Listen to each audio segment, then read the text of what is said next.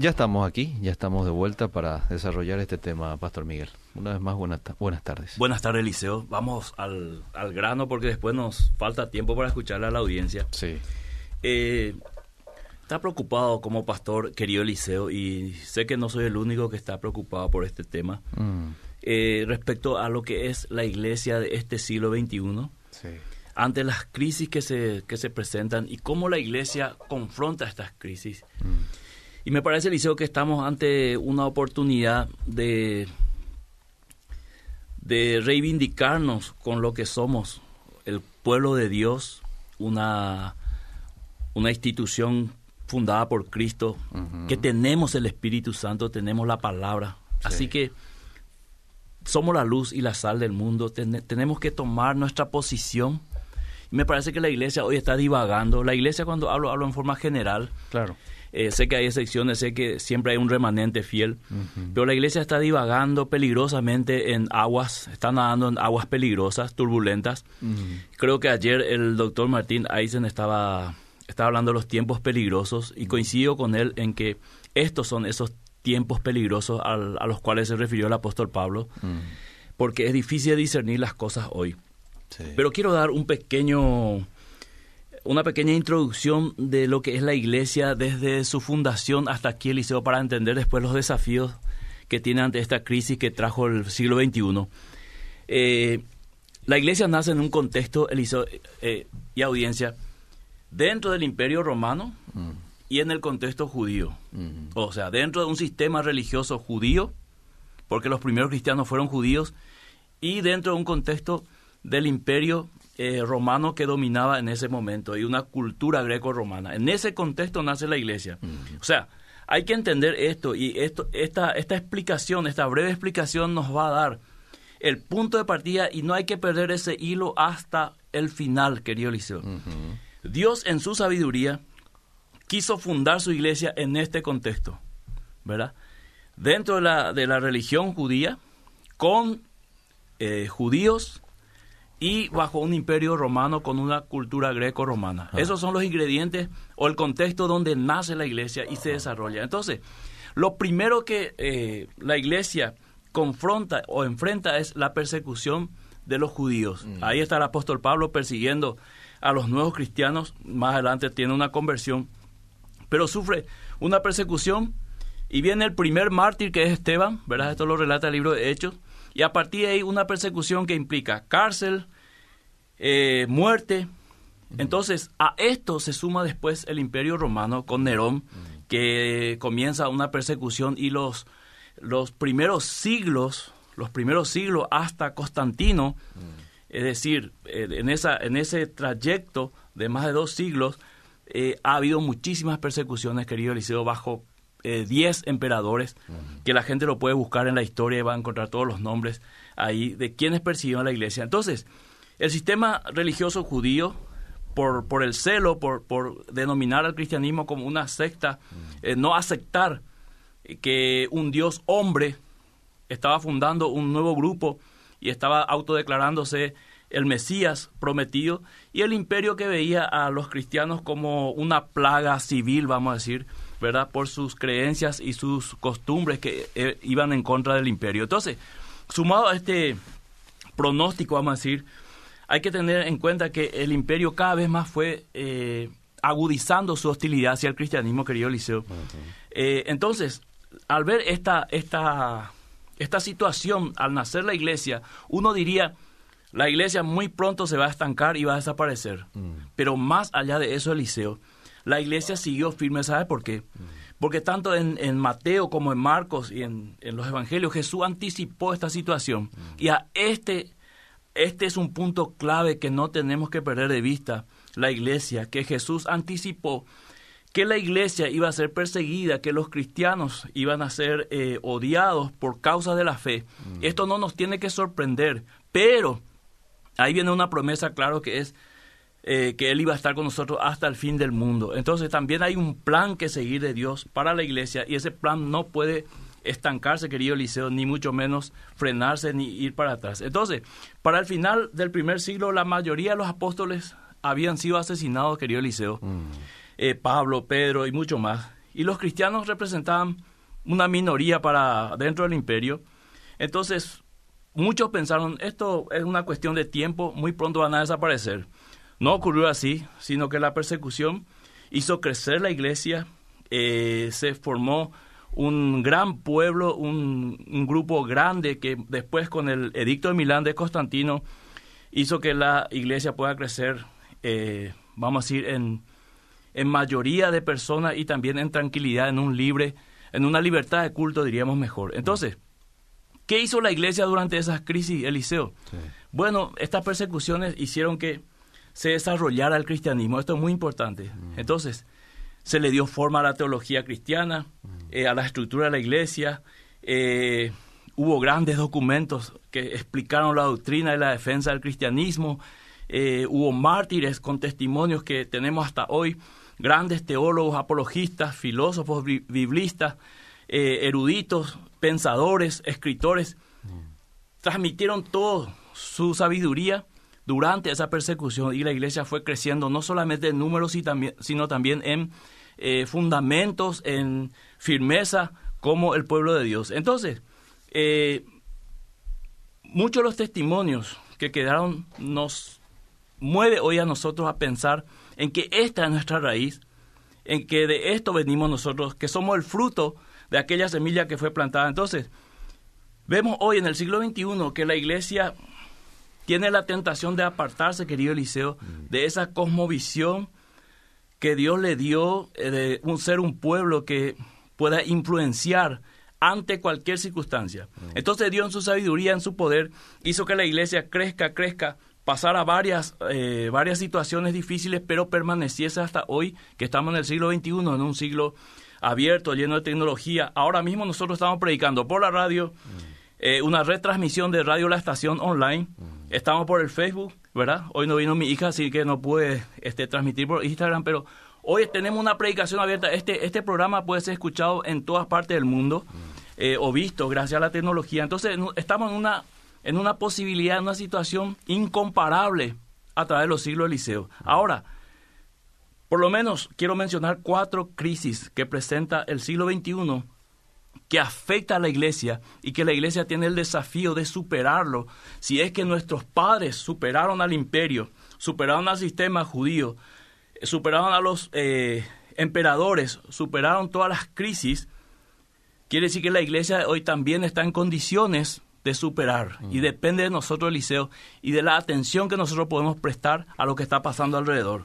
No irnos ni a la derecha ni a la izquierda, sino ser equilibrado. Eso es no ser extremista, Liceo querido. Primera crisis, la crisis de identidad. El siglo XXI trajo una crisis terrible de identidad. Hay una crisis que es, hoy la identidad es más percepción que identidad. O sea, yo me percibo como mujer, yo soy mujer, ¿verdad? Aunque eh, naturalmente soy hombre. Entonces, la percepción hoy es mucho más importante, querido Liceo. Entonces, la iglesia tiene una identidad definida, no es una percepción que yo me percibo cristiano. Este es un punto muy importante. No es que muchos se perciban cristianos. O son cristianos o no, son cristianos. Mm. O la iglesia es iglesia en el mundo. Mm. No se puede percibir, percibir como, un, como una iglesia dentro del mundo, sino tiene el ADN de Dios. La iglesia o cada cristiano fue engendrado, según Juan capítulo 1, por el Padre a través del Espíritu de un nuevo nacimiento. Entonces, esta, esta identidad que tiene la iglesia está claramente definida en la palabra de Dios. Entonces, ¿cuál es la identidad de la iglesia? Ser luz y sal. Mm. Entonces, ¿dónde vos sos luz, Eliseo querido? ¿Dónde hay tinieblas? ¿Dónde sos sal? ¿Dónde hay corrupción? Entonces la iglesia está en el lugar exacto y está en el tiempo exacto para desarrollar lo que es, mm. en su esencia, mm. luz y sal. Entonces, si la iglesia no es luz, si Jesús dice, Jesús dice, si tú, la luz que hay en ti es tiniebla, ¿qué serán las mismas tinieblas? Mm. O sea, si la iglesia no está alumbrando hoy, si la iglesia no está conservando la sociedad o la cultura o el pensamiento, entonces está de balde la iglesia. Mm. Por eso es preocupante, Eliseo, eh, la, la, posición de la iglesia ante esta crisis de identidad que trajo el siglo XXI. Mm. Entonces, está para servir en cualquier circunstancia. El llamado principal a la iglesia es proclamar el Evangelio y servir, querido Eliseo. Mm. Otra función no tiene la iglesia. Tenemos que tener mucho cuidado los líderes de llevar la iglesia hacia otras funciones que Dios no le ha dado. Y más adelante voy a explicar algunas cosas donde estamos errando. Pero aquí es muy importante entender esto. Fue puesta la iglesia en una identidad propia porque es la única que puede anunciar las virtudes del que lo llamó de las tinieblas a su luz admirable. Entonces, no debe perder esa identidad. Mm. Como el siglo XXI trajo la pérdida de identidad de muchas personas, eh, la iglesia no debería perder junto con este siglo su propia identidad. Mm. Entonces, eh, cambiarla o percibirse como otra institución, percibirse como una institución política, percibirse como una institución social, percibirse como una institución eh, de izquierda a favor de los, de los más pobres e intentar cambiar las cosas con fuerza política, percibirse como alguien que fue puesto para descubrir la agenda de Satanás eh, en todos sus, sus, astucias y en todos sus, vamos a decir, sus secretos.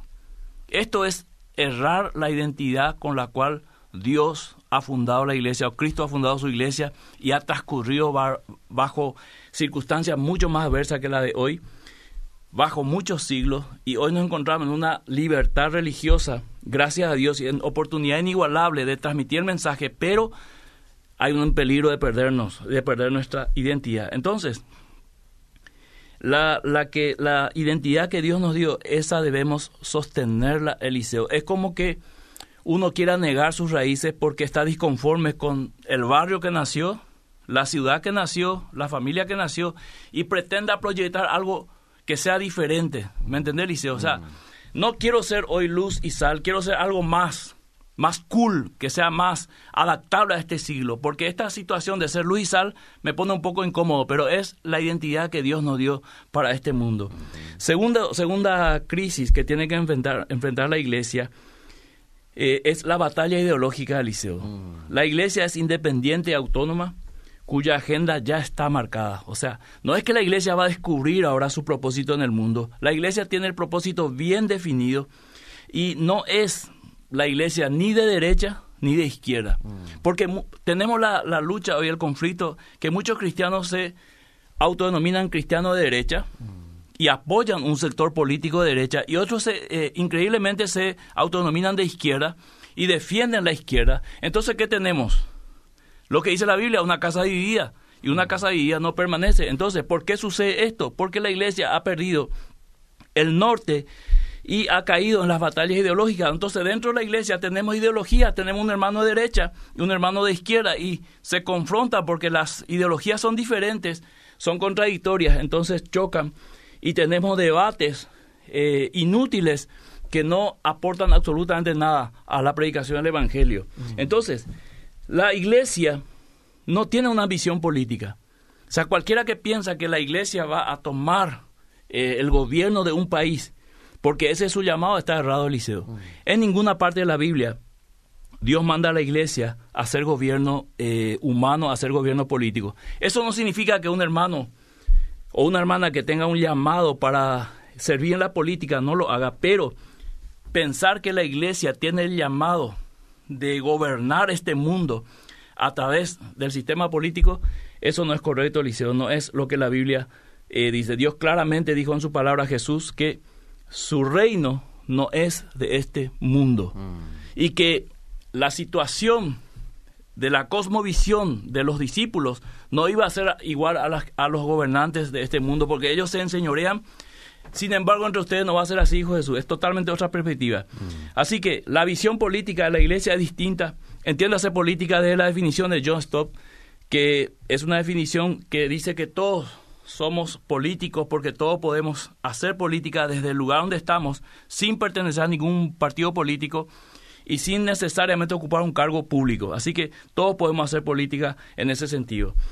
La iglesia tiene una idea clara de Dios de que su llamado es servir al prójimo, no apoyar las injusticias. Mm. Eh, entonces, si yo soy de un sector político, de una ideología, y veo una injusticia ahí, y porque yo soy de esta ideología o este sector político, este, apoyo esa injusticia, estoy en contra del reino de Dios. Debe estar al lado de los débiles y ser un modelo desde su testimonio, querido Eliseo. La tercera crisis que trajo este siglo XXI, a lo cual la iglesia se tiene que enfrentar, es la inestabilidad emocional ante los acontecimientos mundiales. Y acá tenemos el calentamiento global, eh, la pandemia, las teorías de conspiración y la futurología, querido Eliseo. Mm. La vida emocional de la iglesia está centrada en la esperanza de su Dios. Todo lo que rodea al mundo, dice Juan, el mundo y su deseo pasan, pero el que hace la voluntad de Dios permanece. Mm. Así que la iglesia no debe perder tiempo ni en el calentamiento global, ni en esta pandemia, ni en las teorías de conspiración, ni centrarse en la futurología. Entiéndase futurología, aquellas cosas que se ven del futuro, que son inciertas, pero que se traen como si fueran realmente eh, un diario del ayer. Ah. No sé si me explico, Eliseo. o sea, es como que tener la noticia aquí cuando todavía no sucedió y nosotros ya estamos anticipando lo que va a suceder. Esto se hizo a lo largo de los siglos y siempre la iglesia ha fracasado las veces que ha hecho futurología porque Dios no lo llamó a hacer futurología, lo llamó a ser profeta llevando adelante la palabra de Dios, lo que escrito está. Por eso los profetas venían y decían claramente lo que antes recibían de Dios. Una vez que Dios hablaba y le daba el mensaje claro, ahí salía el profeta a profetizar. Mm. Pero la futurología hace que la,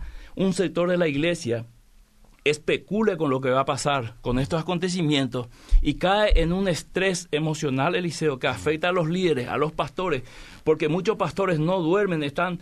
Fíjate, Eliseo, que nuestra, nuestro discurso o nuestra programación o nuestro, nuestras prédicas o toda nuestra atención se centró desde el año pasado hasta aquí en la pandemia. Dejamos un poquito la pandemia, se centró en eh, la vacuna. Eh, dejamos un poco la vacuna y no sé en qué se va a centrar, la tercera ola o la, variante delta o todo el alfabeto griego. Mm. Entonces la iglesia va perdiéndose emocionalmente en las circunstancias que rodea a cada siglo, a cada situación y deja que la parte emocional sea gobernada por circunstancias y no por la esperanza que le ha, dado su Dios. Mm. Así que la iglesia tiene a Dios y Dios tiene todo bajo control, Eliseo. Mm. Y por eso hay seguridad interior en nuestro corazón. No importa lo que pase, la iglesia saldrá victoriosa porque es más que vencedor ante cualquier circunstancia. ¿Te imaginas, Liceo y audiencia, a los primeros cristianos alarmados y en estrés porque los emperadores no aceptaban el cristianismo? Eh, la iglesia nunca perdió su norte a través de la historia. Siempre se centró en Dios, en su palabra y en el mensaje. Una cuarta crisis es la crisis de la fe. Siempre lo ha habido, querido Eliseo y audiencia, desde el primer siglo, y esto ha generado la defensa de la fe verdadera y la reafirmación de las doctrinas principales de la palabra de Dios del cristianismo. Entonces, en medio de la crisis de la fe ha salido lo mejor del cristianismo, a decir, esto es la verdad central, y ha combatido las herejías, ha combatido las, las falsas enseñanzas y los falsos profetas, y hoy estamos ante esta misma situación, por eso yo creo particularmente que Dios está llamando por medio de su Espíritu Santo y el mensaje de la palabra de Dios a que volvamos a las doctrinas fundamentales del cristianismo, a los pilares que sostuvieron la iglesia durante eh, siglos, querido Eliseo, mm. y que no tenemos que perder de vista, porque ahí se centra nuestra creencia estamos fundados sobre Jesucristo y sobre los fundamentos de los apóstoles y los profetas. La fe verdadera siempre encontrará una oposición paralela con medias verdades y un camino más humano que divino. Así que la iglesia hoy tiene eh, una, un desafío de ser más humanista eh, a través del humanismo, de todo el pensamiento cultural de este siglo, y está peligrosamente dejando el pensamiento que dejó la palabra de Dios escrita para nosotros y el rumbo que debemos tomar y las doctrinas que sostienen el cristianismo. Eh, la iglesia de los primeros siglos, los cristianos, perdón, de la iglesia primitiva se aferraron a las enseñanzas de los apóstoles sin dejarse seducir por otras mm. y se fortalecieron en la misión que Dios le dio, que Dios le encomendó. ¿Te imaginas, Liceo querido? Mm a la iglesia tratando de descubrir qué hay en una vacuna en el siglo XXI, el mm. siglo I, perdón. Mm. ¿Te imaginas a la iglesia tratando, perdiendo su tiempo, qué mm. tiene la vacuna, verdad? O quién tiró el virus eh, en China, o dónde está el chip, ¿Te imaginas, Liceo, hubiese perdido el norte y no hubiese crecido la obra y no se hubiese fortalecido en medio de esas circunstancias y en el contexto que hemos mencionado del cual nació? La iglesia de este siglo debería estar ocupada fielmente en la predicación del Evangelio, que es la gran comisión que dejó Jesús. Hacer una apologética sabia y evangelística a la luz de los hechos de la historia, Liceo, a, a la luz de la ciencia y las verdades bíblicas que trascendieron los siglos. La iglesia tiene que cuidarse mucho, querido Eliseo, de no ser burla por su inoperancia mm. y caer en el juego de la cultura mediática, mm. desenfocándose absolutamente de su verdadera misión para ser parte de esta ensalada cultural, de esta locura del siglo XXI. Mm. La iglesia tiene que marcar fielmente la diferencia y para esto, Eliseo querido, necesita un liderazgo fuerte, un liderazgo bíblico, un liderazgo sabio, un liderazgo que no persiga los deseos de este mundo, sino esté centrado en el mensaje que transcurrió los siglos y permaneció, y por ellos, por este mensaje dieron su vida muchos líderes para que la iglesia permanezca liceo. Y si hoy a nosotros nos toca en esta generación sostener este mensaje y sostener esta identidad de la iglesia, lo haremos, liceo, para traspasarle a la siguiente generación una iglesia sana como hicieron nuestros padres espirituales. Amén, amén, totalmente de acuerdo con usted. Lo mismo dice Carmen, estoy de acuerdo. Dice el Señor, conviértanse ellos a ti y tú no te conviertas a ellos. Y la promesa de Dios es que si apartamos lo precioso de lo vil, seremos como su boca. Y esto es muy interesante, pastor, porque esto nos da la certeza que el Espíritu Santo pondrá palabra y discernimiento en nosotros, dice Carmen. Eh, a ver quién más. Saluda también María, excelente el programa. Eh, ¿Qué de cierto hay de que Nerón incendió Roma para culpar a los cristianos? Yo leí eso en un libro y me interesa saber tu opinión. Históricamente sí, sí. Bien. A ver qué más. O sea, los únicos a quienes podían haber culpado eran los cristianos. Los cristianos. Porque ya venían con, una, con un cierto odio o rechazo de la sociedad, entonces era más fácil culparle a ellos y ahí vino una persecución terrible. Muy bien. Saludos al pastor, al liceo, siempre interesantes los temas que tratan, aprendo mucho con ustedes desde acá, Aguazú, está en sintonía Alberto Falcón. Bueno, eh, bendiciones, dígame pastor, ¿qué debo hacer si mi pastor solo habla de escatología y está en contra de vacunarse? ¿Debo quedarme en esa iglesia a pesar de no sentirme de acuerdo con el pastor? Ya no habla casi de Cristo, todo es catología y fin del mundo. Ahí está precisamente lo que usted dice, que no es nuestra misión. Sí, eh, eh, está bien la escatología, Liceo, es mm. parte de la teología sistemática. Sí. Pero la escatología tiene un grave problema, que es que en su parte, en sus partes, no en todo, pero en sus mm. partes, tiene interpretación variada. O sea, vos escuchás una interpretación aquí, una interpretación allá. El año pasado dimos todas las posturas escatológicas más conocidas. Y te perdés ahí, Eliseo. ¿Por qué? Porque estás obligado a creer lo que dice una persona que está describiendo, y a esto yo lo llamo lo que dije recién, futurología. Está describiendo cómo va a ser el futuro. Es cierto, te dice textos bíblicos, pero esos textos hay que, hay que ver cómo se ve desde el contexto general de la Biblia, porque ahí hay mucho exégesis. En la escatología hay mucho exégesis, querido Eliseo, y poca exégesis. Entonces, por ejemplo, te, doy un ejemplo.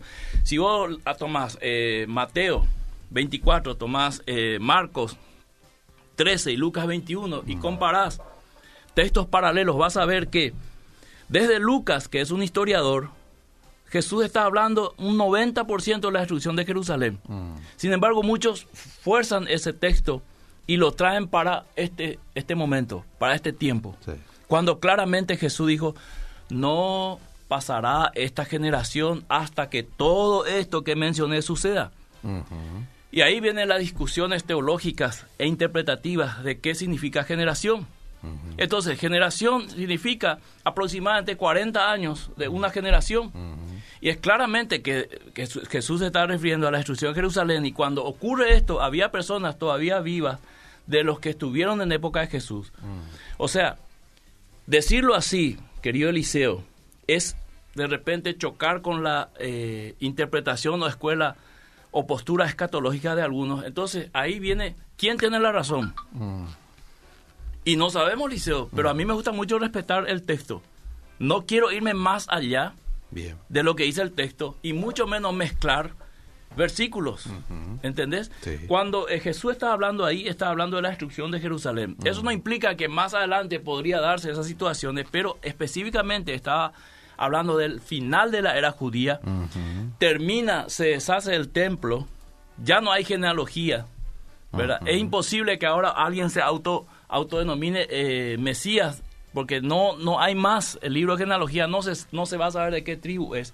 Porque Dios des- decidió ponerle fin a la era judía.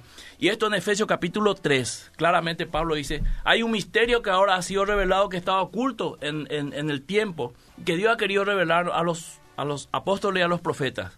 Es esto que los gentiles son parte del pueblo de Dios o sea que la iglesia siempre existió en el corazón de Dios. Ok. Que los gentiles son parte y coherederos con Cristo. O sea, esto era un plan de Dios que ahora es revelado, no es que ahora está sucediendo. Esto ya fue planeado por Dios, de unir un pueblo en Cristo, que fuimos predestinados ya en Cristo antes de la fundación del mundo. Entonces, querido Eliseo, Dios, eh, cuando nosotros hablamos de escatología, tenemos que entender que el plan de Dios en, en la escatología, en mucha parte, yo diría, un 70, 80% ya fue cumplido en la persona de Cristo. Queda un 20% que no sabemos y nadie puede decir yo sé. Cualquiera que diga yo sé lo que va a pasar en ese 20% restante miente, porque nadie sabe. Si, si, si se hubiese sabido, Liceo, hubiese una sola escuela escatológica, una sola postura, y todos estaríamos de acuerdo. Pero los grandes eruditos bíblicos, te, te cuento, un John MacArthur tiene una posición escatológica totalmente diferente a Ercy Sproul, por ejemplo, que ya falleció. Ambos son reformados, ambos son calvinistas, un ejemplo te estoy dando, ¿verdad? Yo tengo una postura escatológica totalmente distinta al pastor Emilio, y somos amigos, somos compañeros de ministerio, somos colegas, ¿verdad? Por eso la- las, las posturas escatológicas no tienen que marcar la diferencia, porque ese 20 y, o, o si alguien quiere ponerle un 30% de lo que falta cumplirse, nadie sabe exactamente. Nadie sabe quién es el anticristo, nadie sabe qué es el número de la bestia, nadie sabe cómo se dan los acontecimientos, porque Apocalipsis está escrito en un lenguaje apocalíptico, simbólico, que era propio. Lo mismo que voy a encontrar en Apocalipsis, encontrar en el libro de Ezequiel, encontrar en el libro de Isaías, de Zacarías. Entonces vos no podés decir, cuando dice, eh, la luna se convertirá en sangre, no podés pensar automáticamente nuestra mente va hacia la, la luna que, ¿cómo será? Roja. Me acuerdo cuando hubo la luna roja hace algunos años, Sí. la gente pega el grito al cielo, ahí está la palabra de la luna. Ese era un lenguaje profético de juicio, normal en el Antiguo Testamento o normal en la boca, en la voz profética, porque era una voz simbólica, indi- indicaba un juicio, o que el, el cielo se va a enrollar como un pergamino, o que las estrellas van a caer. Eso que dijo Jesús en Mateo 24 ya se anticipó en el Antiguo Testamento. Entonces es un lenguaje profético y uno tiene que estudiar desde esa perspectiva para no decir cosas que no son, querido Eliseo. Entonces eso es el tema de la escatología. Y tenés que hablar con tu pastor, si no podría predicar también en medio de eso otros mensajes. Bien. Porque si predica toda escatología, es todo incierto. Mm. Porque supongamos que su pastor sea, qué sé yo, amilenialista o dispensacionalista, va a dar un mensaje todo desde ese enfoque. Claro. Entonces yo sugeriría que escuchen distintas posturas y que cada uno saque su conclusión. Bien, bien. Bueno, a ver qué más. Buenas. ¿Qué es una postura escatológica? Y es lo que uno cree, ¿verdad? Lo que uno cree que uno cree del... del final de los De tiempos, cómo, se, va a dar. Si el arrebatamiento se va a dar antes de la tribulación, en Ah. el medio, si el milenio es literal, si es simbólico. Ajá.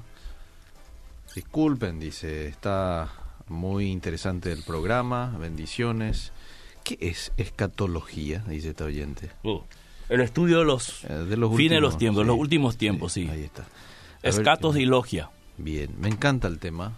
Eh, mucha verdad lo que dice el pastor, porque todos están enfocados en el efecto de la vacuna, otros sí que ya están esperando la aparición del chip, la bestia, y se desenfocan de la gracia. Hay muchos profetas que están teniendo revelación y hay muchas dudas. Dios nos ayude. Gracias, pastor, por hablar tan claro, dice. Bueno, el programa de hoy muy bueno. Saludos al pastor Miguel Gil. Como siempre, me prendo a escucharle una pregunta. ¿Los profetas hoy en día existen? Porque en la palabra dice que hasta Juan fue el último. ¿Es así o cómo sería, pastor? Estuve leyendo. sería en ese caso. Y el decretar está bien, pastor, porque me quebranta. Es como decirle al Señor ahora que haga. Bueno, en algún momento ya hemos hablado del tema del decretar y todo, ¿verdad? El único que puede decretar cosas es Dios. Sí. El único que tiene el poder y la autoridad de decretar cosas es Dios. Nosotros no tenemos ese poder. Yo no puedo decretar la muerte de alguien, ni la resurrección de alguien, ni la sanidad de nadie, porque no tengo ese poder. Si tuviese, decretaría la muerte de todos mis acreedores. Quedaría libre, ¿verdad? Si tuviese ese poder. Estoy exagerando un poco, ¿verdad? Claro, claro, se entiende. O decretaría que Olimpia salga cada año campeón de la Libertadores. o que decretaría que Cerro salga por primera vez campeón, ¿verdad? No tenemos ese poder, Liceo, es claro en la Biblia. No, no, no, no, no hay. Bueno, varias personas agradeciendo su participación hoy, su claridad. Hacía falta, dice un oyente, hablar de estos temas. Y claro, siempre muy oportunos este, las elecciones de los temas aquí por los pastores. Bueno, eh, acá me está preguntando alguien sobre el comentario de McDonald's. Mm. Eh, está muy bien. Me, te recomiendo que uses más de un comentario mm. porque te va a ayudar mucho a ver diferentes enfoques sobre un mismo texto. Muy bien. A ver, ¿puede haber profetas hoy en día, pastor? ¿Qué requisitos debe tener bíblicamente si es que las hay? Bueno, hablamos de eso en todo un programa también, ¿verdad?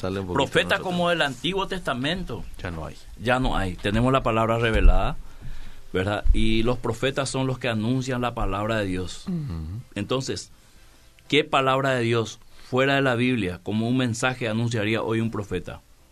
Hmm. Con eso no, no descartamos que haya posibilidad de que alguien le, le dé una palabra a una persona hmm. específica muy particular. Pero esos profetas, agoreros del futuro, que salen a profetizar sobre países, sobre continentes, que Dios les revela a ellos lo que va a pasar acá en Paraguay y a nosotros que estamos luchando hace más de 30 años acá, nunca nos reveló Dios. Yo particularmente no creo, Liceo. Bueno. Particularmente yo no creo. Si alguien cree, respeto su, su, postura, su, su posición, pero yo no creo eso. ¿Y si, por ejemplo, lo que dijo se cumple? Dice el oyente. Y tiene que haber testimonio de eso. Tiene que haber testimonio de que se cumplió. Hay muchas profecías, querido Eliseo, y coincido con el doctor Eisen el lunes cuando él dice, la mayoría de los profetas anuncian solo cosas buenas, mm. ¿verdad? Eh, él dio un ejemplo que me gustó mucho. Dijo, la mayoría de los que dan profecías son los niños que van a nacer en el vientre, lo ven siempre como este va a ser un gran presidente, un gran, pero nunca dice este va a ser un, barrendero, este va a ser un, albañil, ¿verdad? Medio raro eso, Liceo. Pero se respeta, Liceo, las creencias de cada uno. Si uno quiere creer y quiere buscar a alguien que le dé palabra del futuro, este adelante, ¿verdad? Mm. Adelante, no sé nomás si uno puede saber el futuro de otro si ni su propio futuro sabe. Pastor, pero creen también que Cerro va a salir campeón, dice. Yo espero, Eliseo, que salgas para que termine esa, esa burla olimpista de que es el único. Yo creo que eh, si Cerro sale campeón pondría fin a eso. ¿verdad? Y todos tendrían las mismas oportunidades. Muy bien, muy bien. Que Dios le bendiga, dice, desde Bilbao, España, está en sintonía. Un saludo a los españoles. Gracias por compartir esta verdad. Eh, a otras personas que preguntan por el tema del decretar, tendrían que buscar un poquito, ¿verdad? En vida positiva, ustedes van a, a www.vedira.com.py, eh, ahí van a podcast Vida Positiva y creo que Así luego lo hemos titulado al, programa, ¿verdad? Es bíblico decretar. es bíblico decretar, algo por el estilo. Nos hemos tomado 40 minutos en su momento, no recuerdo, creo que fue el año pasado. Voy a un ejemplo, Liceo. sé que a muchos le va a herir la sensibilidad, pero mm. tenemos que hablar la verdad, Liceo. Si vamos a pensar siempre que la verdad hiere, este, entonces nunca vamos a decir la verdad. Eh, y para no herir tanto la sensibilidad no voy a dar el nombre, ah. pero la mayoría va a saber. Hay muchos siervos o ministros mm. que decretaron cosas que nunca sucedieron. Mm, es cierto. Algunos decretaron el fin de la pandemia ya el año pasado mm. y la pandemia se fue para arriba, ¿verdad? Para dar un ejemplo, nosotros terminamos con 11 muertos, creo, el 2020 y ahora estamos cerca de más, de 15 mil muertos, ¿verdad? Y no terminó la pandemia. Y este ministro declaró y decretó ahí en ese lugar, en una ciudad, en un X país, Mm. donde disparó la pandemia después. Sí. Entonces, creer que el hombre tiene el poder para hacer y deshacer cosas aquí en la tierra no es cierto, querido. Mm. Le quitaría eso la autoridad a Dios. Cierto. Eh, pa- pastor, ¿estamos viviendo tiempos apocalípticos según usted? Dice este. Bueno, esto es todo un tema, Eliseo. A lo mejor nos tomamos el tiempo y lo, lo desarrollamos dos, tres martes, Eliseo, necesito para eso. Mm. El fin de los tiempos comenzó eh, desde la venida de Cristo. Eh, desde su muerte y resurrección comenzó el fin de los tiempos. Mm. Fíjate que los, los apóstoles escribieron aproximadamente entre 50 hasta el 90 y algo que escribió Juan.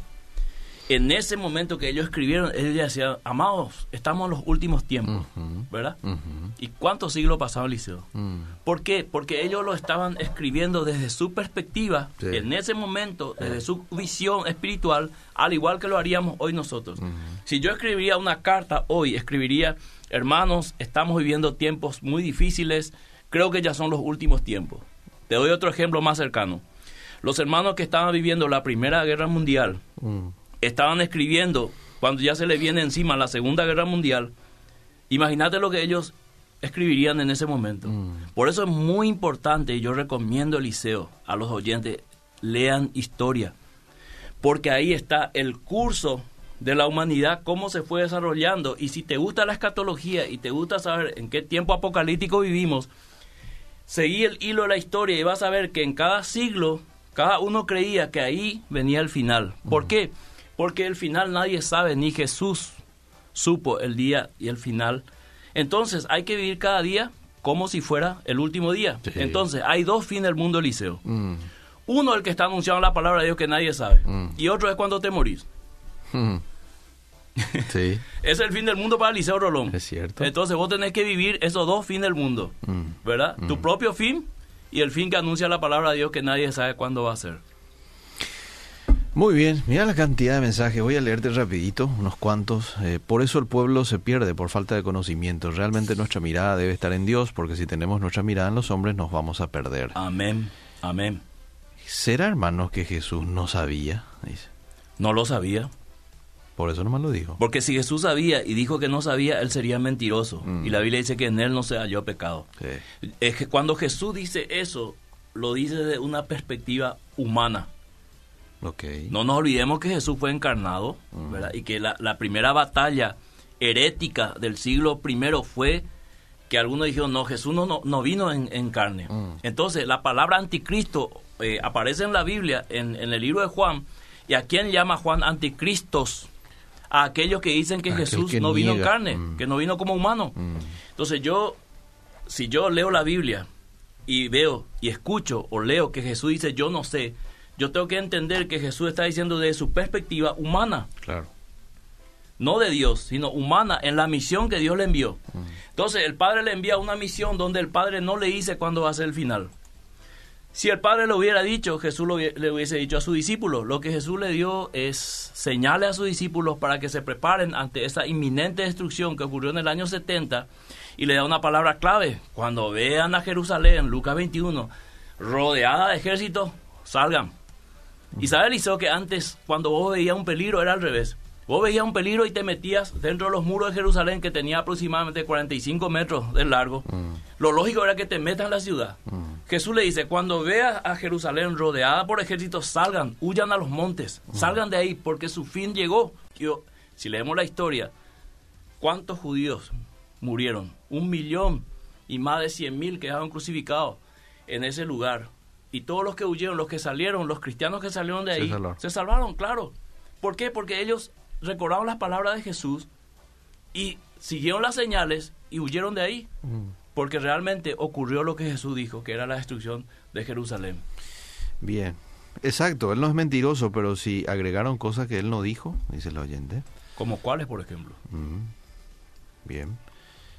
Escribinos, si de por ahí tenés tiempo todavía. Yo creo que ahora Jesús sabe después de su muerte y resurrección y después de ascender al cielo, dice. Es capaz. Mm, Pero si lees Mateo 24, Jesús no sabía cuándo iba a ser la destrucción de Jerusalén. mm. Y las señales que le da a los discípulos es para que se preparen, para que no les alcance esa destrucción que venía, que era inminente, querido Eliseo.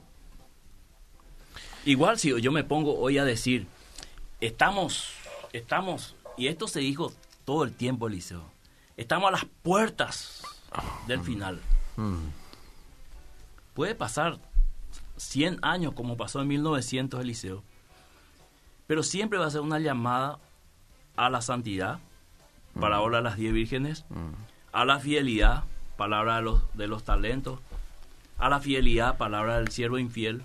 Siempre es una llamada, el fin a ir preparado, a no desenfocarnos. Entonces, Eliseo querido, para concluir, la iglesia no tiene que desenfocarse en su fidelidad, en su llamado, porque este siglo le va a tragar vivo a los creyentes que son ingenuos, a los creyentes que andan googleando y detrás de, las redes sociales tratando de, ser eh, más Dios que Dios, tratando de descubrirle al, al, al, director, este el dueño de Facebook, y a Bill Gates y a todos sus, su, todos sus, sus secuaces, sus secuaces, ¿verdad? Y todo su, su, su plan secreto, y no le predica a su vecino, ¿verdad? Pero el tipo está ahí 24 horas, ya tiene todas las informaciones, está a punto de descubrir quién es el anticristo. Y no conoce el plan de Dios el misterio del cual hablamos. ¿Sabe lo que es para mí, Eliseo, siendo gentil, no siendo judío? Que en el plan de Dios yo estaba. Y que había sido yo también, soy elegido y soy parte del pueblo de Dios en Cristo Jesús. Me siento privilegiado, Eliseo. Y esta semana estuve meditando otra vez en Efesios 3. Y si alguien no tiene devocional, le invito a que haga su devocional con el libro de Efesios. Y te vas a vas a amar a Dios, amar su iglesia, amar a Cristo, amar su obra y vas a sentirte reprivilegiado y comprometido con Dios. Eliseo querido, solamente el que está enamorado se compromete. Repito, solamente el que está enamorado se compromete en todas las áreas. Y cuando vos lees eso, te enamoras de Dios y te sentís más comprometido para hacer su obra. Amén, amén. Gracias, pastor, por tu participación en esta tarde. Hasta el próximo martes. Seguimos.